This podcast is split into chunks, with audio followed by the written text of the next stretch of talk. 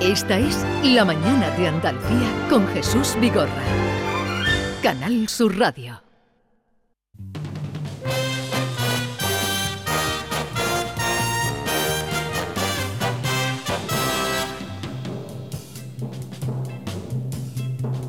He andado muchos caminos, he abierto muchas veredas, he navegado en cien mares y atracado en cien riberas. En todas partes he visto caravanas de tristeza, soberbios y melancólicos, borrachos de sombra negra y pedantones al paño que miran, callan y piensan que saben. Abrimos nuestra sesión de académicos con Enriqueta Vila. Buenos días, Enriqueta. Hola, buenos días, Jesús. ¿Qué tal estás? Estoy bien, estoy bien, estoy más, más, estamos, creo que todos más animados, ¿no? Con la, con la mm, trayectoria que va tomando este, este, este, este bicho que nos, que nos atormenta. ¿Te, te han avisado ya para la vacuna? No, no, no, y bueno, es raro porque, vamos, mm, estamos esperando que nos avisen enseguida porque porque Juan, mi marido, ya ha pasado los 90 y entonces tienen que llamarlo ya. Claro, pero... A mí todavía tardarán un poquito, pero... ¿eh? Todavía estás, tú estás por debajo, por debajo. Yo por eso que a mí todavía tardarán un poquito, pero que tenemos la, la guía cuando lo llamen a él más o menos. Sí. Eh, vamos a saludar también y dar la bienvenida a Alfonso Lazo. Buenos días, Alfonso. Hola, buenos días, Jesús. ¿Qué tal? Pues muy bien de salud, muy bien de salud y espiritualmente, como ha dicho Enriqueta, a la espera, una actitud un poco senequista o estoica, porque en cualquier momento me, me pueden llamar para ponerme la vacuna, puede ser mañana, pero puede ser también dentro de dos años. Es decir que... No, no, no, que- no, te llamarán pronto, ¿no? Eh, eh, bueno, yo espero, eso es lo que parece que dicen, pero luego yo escucho las noticias, leo los periódicos y, y va cambiando de un día a otro. Lo que parece que va a ser inminente, pues resulta que no es inminente. Tiene razón Enriqueta cuando dice "Oye, que a mi marido tenían que haberlo llamado ya, porque se dice que se están poniendo por algún sitio, pero pero no sabemos nada. Uno luego lee el periódico y dice, él, eh, pues está pensando pensando en abrir un estadio para poner las inyecciones, sí, pero... No, los estadios ya nada. eso ya está preparado, nos han dicho, Sí, ¿no? Ya está todo preparado, los ya- estadios, ah, los campos de fútbol. Entonces la cuestión es la cuestión es que nos llame. Pero en fin, yo soy más optimista que hace una semana, por Ah, me alegro, me alegro. Y eso que el día hoy está con una niebla espesísima, Sí, ¿no? aquí en Sevilla está neblinoso, sí. Y Rogelio Reyes, buenos días, Rogelio. Buenos días. Pues yo siento disentir del tono vital positivo de mi querida compañera Enriqueta, que le he visto un, un, un tono de voz mm, muy optimista y muy y, y muy eh, alegre, ¿no? Me ha gustado, me ha gustado. Pero yo no, yo me siento un poco más escéptico no te que ayer. que no te gusta que te alegre. Bueno, un poco más escéptico que ayer, pero menos que mañana, digamos, ¿no? Y, y- y- y no solo y no solo por la persistencia de la pandemia, sino por, por la deriva que, que lleva la vida política de este país, ¿no? Y, y luego Rogelio, que es el que no quiere hablar de política, ¿eh? Alfonso y Enriqueta, ¿lo Sí, estáis siempre, escuchando? No, no, Ella ¿estáis provoca escuchando? los comentarios, No, provoca los comentarios políticos.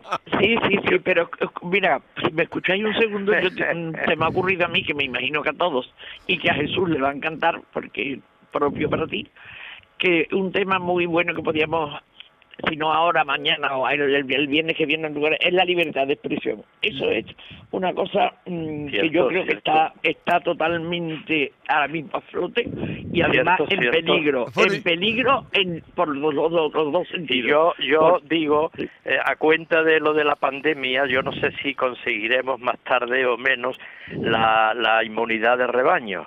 Pero sí que tenemos a unos dirigentes políticos que nos quieren convertir en ovejas, pero casi de inmediato. No sé si lo van a conseguir o no, creo que no. Pero por las intervenciones de ayer en el Congreso, tengo la impresión de que esa es su intención, vamos. Eh, a ver, bien. eh, Sí, la- bueno, la- claro, claro, es que lo que se vio ayer en el Congreso eh, bueno, fue al vicepresidente del gobierno pidiendo que se suprimiese la libertad de expresión, es decir, que volviese la censura. ¿eh? No es un don nadie, ¿eh? es el vicepresidente del gobierno. Ante una cosa así, pues uno cabe pensar, hay que pensar, decir, bueno, eh, ¿el resto del gobierno asiente a lo que ha dicho su vicepresidente? ¿Eh? porque si no asiente es una cosa muy grave, no es un detallito. Bueno, y desde luego la, la- tribuna, ¿eh? pero- desde la tribuna. La- Ayer, per- perdonad un minuto, se- según mi, mi opinión y mi criterio y lo que vi, claro, y lo que oí, ayer en el, en el Congreso se dio una, una contradicción enorme, porque aunque el- no lo dijera el portavoz en el Congreso, es el portavoz del Congreso de Podemos, que había animado a los a los antisistemas estos que andan por ahí rompiendo y destrozando cosas, los había animado a que siguieran. Y Claro. después sale el, el, el vicepresidente diciendo que va a callar a los medios de comunicación. Bueno, bueno, bueno. Bueno, el que quiere claro. acallarlo, ¿eh? yo lo, no matizo. Él, por fortuna, no tiene fuerza para callar a nadie. Lo de momento, de desearía. momento, de momento. Bueno, sí, sí, de momento, Pero- de momento. Pero eso es inseparable del pensamiento comunista. Él se define Eh, como comunista. claro, por, claro. eso, por lo tanto, no hay libertad.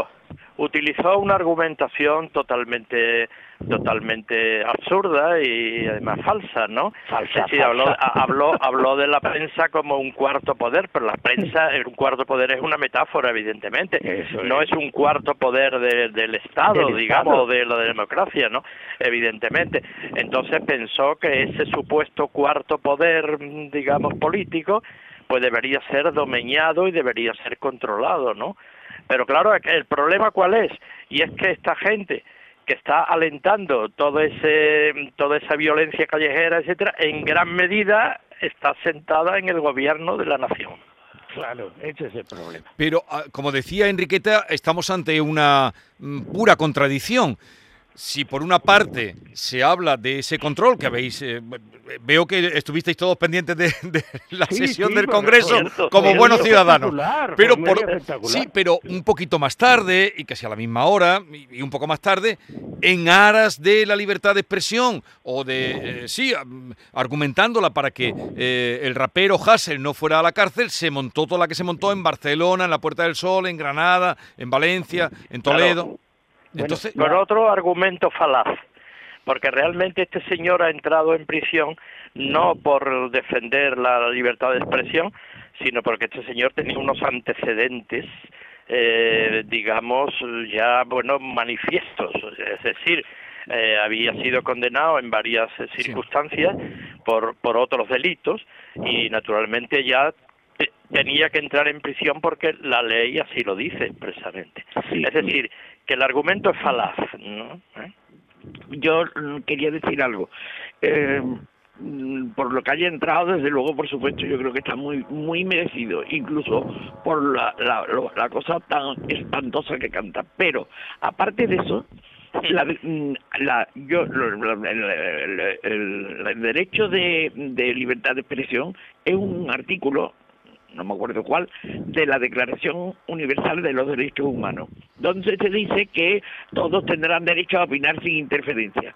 Sin embargo, hay una cosa, una enmienda, una cosa que se luego dice, cuando, mm, y por tanto, estar sujeto a ciertas restricciones para respetar los derechos y la reputación de otros. Es decir, que no todo el mundo puede decir lo que quiera. No, No. se puede difamar, ni calumniar, ni decir obscenidades, ni pornografía, na- ni sedición, ni incitación. Nada de eso. En, Imposible. alguna, en, en algunas democracias muy consolidadas, como en Alemania, está expresamente, digamos, condenado y prohibido la exaltación del nazismo, por ejemplo. Y, Bueno, bueno, bueno, y naturalmente está condenada la exaltación del nazismo. Quiero Pero es que decir, aquí, perdona, aquí está condenado también la, la exaltación del franquismo, pero no, no, eso no, no, es. le- no, no, legalmente no está condenada. Legalmente en España no. Es lo que están yo no intentando sé hacer si- ahora. Se está intentando. Pero quiero decir que eh, la libertad, la- el derecho a la libertad de expresión tiene sus restricciones, sus restricciones, y, y eso en países democráticamente intachables, pues eh, están eh, están contenidas en la en la Constitución Sí, sí, o en el ordenamiento todo- en- en, todos los países, en, en todos los países.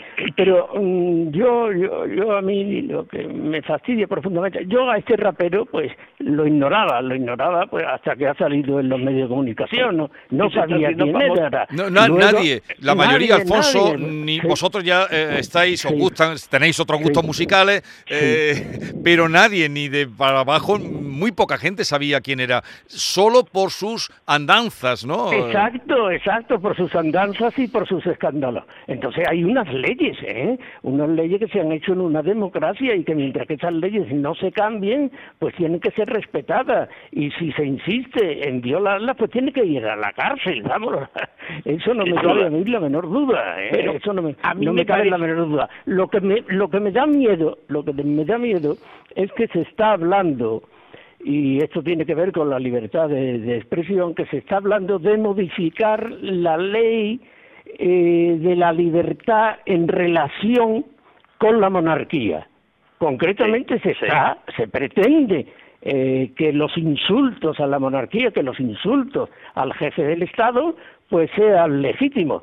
Y eso ya en la actual ley, no sé si se cambiará o no, ni cómo se cambiará, ¿eh? En la actual ley eso no existe. Y me parecería muy mal, muy mal que se quitase. Las instituciones Sí. merecen un respeto, ¿eh? Las instituciones. Ciertamente, ciertamente. Se, se sea republicano, se sea pero- monárquico, no se puede insultar, no se puede insultar y, y sobre todo no se puede insultar incitando al odio. Yo puedo decir, a mí la monarquía no me gusta absolutamente nada, la considero anticuada, arcaica, Claro. etcétera. Eso se tiene todo el derecho. Lo que no se puede es incitar a la gente al odio. Pero si, Claro, porque porque esa incitación al odio lo que genera es violencia. Claro, ¿no? naturalmente violencia, como lo estamos viendo, además. Claro, que es lo que estamos viendo de una manera palpable, absolutamente, ¿no? A mí me gustaría preguntar, poner una, una, una pregunta encima de la mesa que no lo he visto en ningún sitio escrito ni dicho. ¿No pensáis que esta, este señor, que no sé cómo se llama, Ansel y Gretel me parece, me recuerda No llama tampoco. Bueno, pues Pablo. uno, uno sí, este señor mm, rapero ha cogido la fuerza que ha cogido de protestas y tal, porque la primera protesta que hubo a favor de él fue de las grandes figuras del cine y ellos llamados intelectuales. ¿No dais cuenta de eso? No, na- No lo nadie sé lo porque- vamos Nadie lo ha dicho, todo el mundo No, ha no, fijado nadie lo ha dicho y es estupendo que tú que, que tú lo digas, sí, sí. Bueno, eh, tristemente tenemos muy buenos cineastas, tenemos muy buenos directores, tenemos muy buenos artistas. nadie lo duda, pero no tiene por qué en No, no, no, claro. verás, verás, Enriqueta. Pero en Bueno. ese conjunto, llamemos, del cine, hay una influencia tremenda de la corrección política. Es uno, Sí. es uno de los elementos que Mira. fomenta en España la corrección política ¿Os, os y la corrección acordáis del, política. os acordáis Sí. del precedente? Porque hay una tradición en el mundo Hay una de los tradición, cineastas. claro. Eh, ¿Os acordáis de, de lo de la, la ceja? El grupo Sí, de La sí, los Ceja, cineastas de La? Ceja, sí, El sí. sectarismo tan marcado, tan tan Mm. tan tan explícito de un sector de- del mundo del celuloide que realmente está en esa línea y que está naturalmente fomentando muchísimo este tipo de reacciones, ¿no? Pero Bueno, que- ya menos, que ha ya sido, menos, ha por sido llamativo, Eh, llamativa la, sí. la, la, la, la batería de gente conocida, famosa y, y buenos buenos profesionales en todos los sentidos, pero que se han puesto todos a defender a este señor. Si no es Sí. por eso, yo no creo que se Ha- hubiera formado sido- por él. Esto permi- ha sido esto ha sido el, la excusa para Pe- per- perdonadme, ha sido un poco extraño, a, a mí también me chocó, de, empieza la lista, empieza por Pedro Almodóvar, eh, y continúa y salen nombres sagrados Sí. para mí, como para vosotros, Serrat. sí, sí. Es extraño Sí.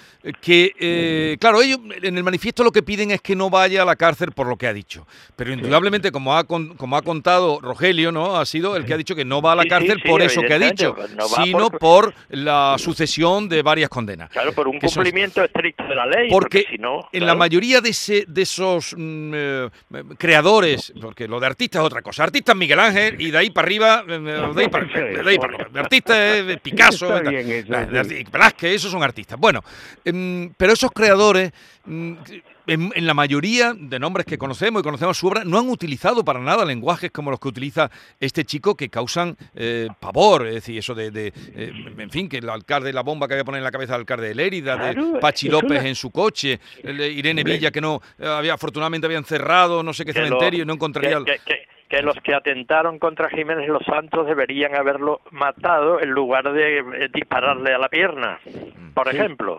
Claro. Eh, claro. eh, No, entonces, claro que no, claro que no lo dicen Jesús.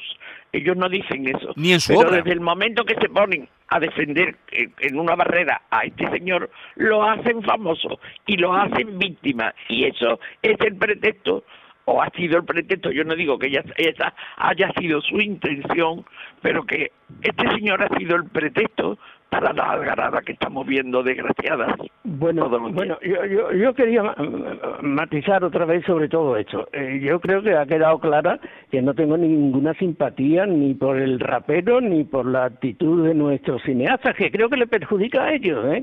Los, los cineastas de las cejas luego tuvieron que dar marcha atrás, dejarse de politiquería porque la gente dejó de ir al cine al ver las películas españolas. ¿eh? Eso, eso ocurrió, eso ocurrió. Pero a mí, mm, yo considero que el tema de la libertad de expresión es, es muy delicado. Eh, yo he vivido, bueno, lo mismo que Enriqueta, lo mismo que Rogelio. mm, eh, Jesús es mucho más joven y quizás eh, no le afectase tanto, pero mm, nosotros hemos vivido eh, 40 años sin libertad. Eso para mí es horrible. Es decir, yo antes de prohibir algo, yo antes de prohibir algo, pues lo tendría que pensar muchísimo, muchísimo. ¿eh? Para mí la, la libertad de expresión es lo, es lo principal. Que el rapero es un imbécil y debe estar en la cárcel por sus delitos anteriores me parece estupendo.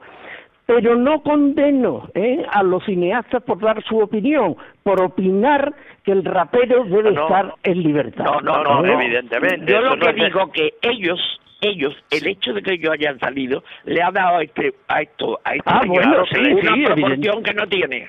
Eh, evidentemente, evidentemente. Claro, le ha Eso es dado- lo único que yo digo. claro. Mira, eh, eh, muchas veces se producen eh, por parte de semilocos, ¿no? Medio, medio orates, a- atentados en las iglesias, a lo mejor cuando se está diciendo misa, en pintadas en un palacio arzobispal, en fin, en atentados, bueno, y en expresiones claramente provocadoras, anticatólicas, anticristianas.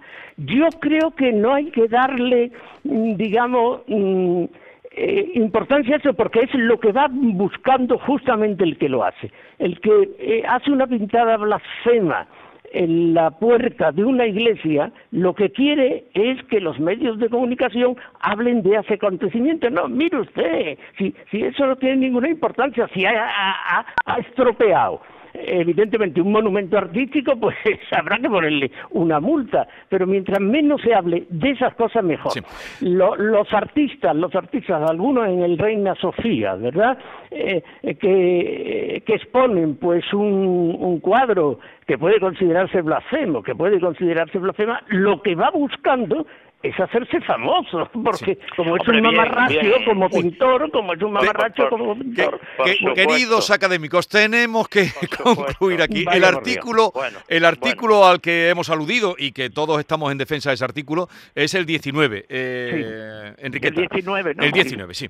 Y Rogelio, echa ya el cierre. Bueno, pues voy, pues bueno, bueno, voy a traer hoy un poema, un poema del exilio, un poema del exilio, eh, del exilio de nuestra guerra civil, pero un poema de aliento lírico, no tiene nada que ver con un mensaje político. Es de Rafael Alberti. Y Alberti, como saben, marchó al exilio después de la guerra civil y escribió varios libros en Argentina y escribió uno que se llama Baladas y canciones del Paraná, Sí. en el año 54 y es un poema nostálgico motivado por el recuerdo de, de su patria perdida. Es un poema de aire popular, en octosílabos, como los de Marinero en Tierra, y es que las nubes le traen caprichosamente el mapa de España cuando está mirando al cielo, y eh, en, en estas nubes ve el diseño del mapa de España, y efectivamente eh, se superpone eh, toda la escenografía infantil eh, de su casa natal del puerto de Santa María, con dos ingredientes propios de las casas andaluzas, el patio y el agua. Lo que hay es una recuperación sentimental de la memoria del paraíso perdido, una especie de retorno emocional a la niñez. Y el poema dice así, Hoy las nubes me trajeron volando el mapa de España. Qué pequeño sobre el río y qué grande sobre el pasto la sombra que proyectaba. Se me llenó de caballos la sombra que proyectaba. Yo a caballo por su sombra busqué mi pueblo y mi casa. Entré en el patio que un día fuera una fuente con agua. Aunque no estaba la fuente, la fuente siempre sonaba y el agua que no corría volvió para darme agua. Poema fantástico y las nubes me trajeron. Muy bonito. Eh, Rogelio Reyes, Enriqueta Vila y Alfonso Lazo quedamos emplazados para la semana que viene. Ya os contaré porque eh, la semana que viene estaremos en un sitio diferente y quiero que vengáis conmigo. ¿Vale? Ah, estupendo, estupendo. estupendo, estupendo, gracias. Un abrazo. Un abrazo. Adiós, adiós.